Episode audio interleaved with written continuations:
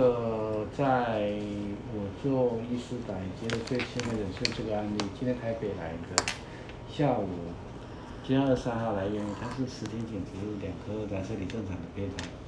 那这两个染色体正常的胚胎呢，它是因为这样子的，呃，他蛮早结婚的啊，从东部家到跑到台北市工作，那他是做美容业的，结婚已经十三年了，那他在三十岁那年开始觉得，一方面妹妹有生小孩，啊，一方面他同事也是生小孩，妹妹的同事的小孩已经国二了，那他妹妹小孩子刚生的时候在忙，所以他就帮小他他的妹妹学这个工作，帮他的妹妹照顾小孩子，所以呃日积月累，看到小孩子。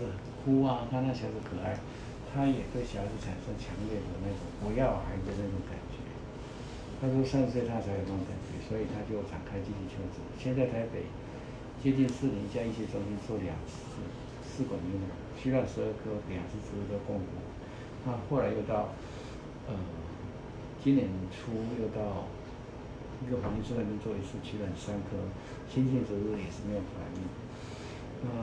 两个为了生爱这件事情有一点难免嘛，结婚十三年，然后失败、失败、失败，难免就会意见相左，所以就文件上去办离婚。那我就跟他说，但是还住在一起，我就今天问他说，哎，为了试管婴儿，你办离婚有什么样的效果吗？他说，至少就是形式上办了以后比较不会针锋相对，好了。那这件事情让我的一个呃东森新闻影的一个召集者知道以后，他会告诉我，我说三十五岁应该要一次成功啊！我跟你挂保证，我就跟他打胸脯，一次成功。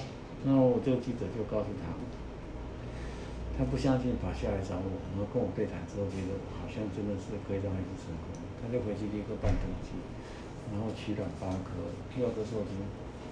因为一开始我只有跟他讲胚胎快筛的事情，但是他们还没有做决定。那回去想一下，丈夫说：“哎，快筛可以不用做羊水测试。啊，他我这个病人很喜欢小孩子，他不希望怀了三胞胎以后剪成剪胎，他觉得舍不得，所以他决定用快筛。所以四个胚六个受精卵，四个囊胚切片，三个正常，我机器两颗。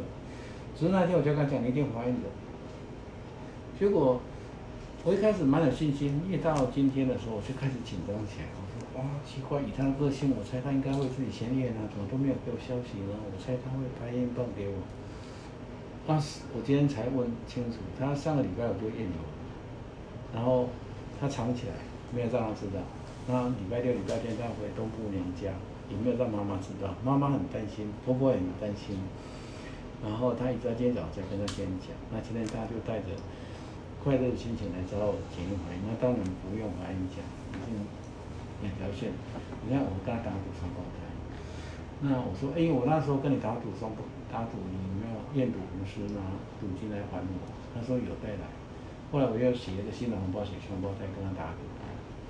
那因为我说，因为我那时候知的时候有跟你讲，一两条，我等一下要把他的那个影片找出来，有讲两条。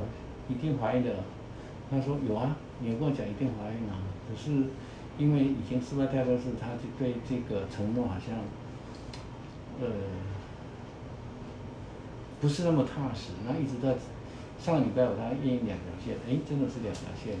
他礼拜六再验，礼拜天验，所以他说他回去要拍验孕棒给我，等下看看他有没有拍三支验孕棒五六日。今天不知道有没有验，嗯。所以，不然会两个一次成功，没有什么意外的。我比较开心的不是一次成功，而是让他们夫妻从新六结，为了来过两个做试管婴儿前置结婚。那那天他们来做试管婴儿，他们那天来植入胚胎，我看两个夫妻就像正常夫妻一样，不像离婚的样子。所以，这是我当医师这么久来做试管婴儿成功，然后欠和一对夫。离婚的夫妻，我觉得还蛮有成就感的，你觉得呢？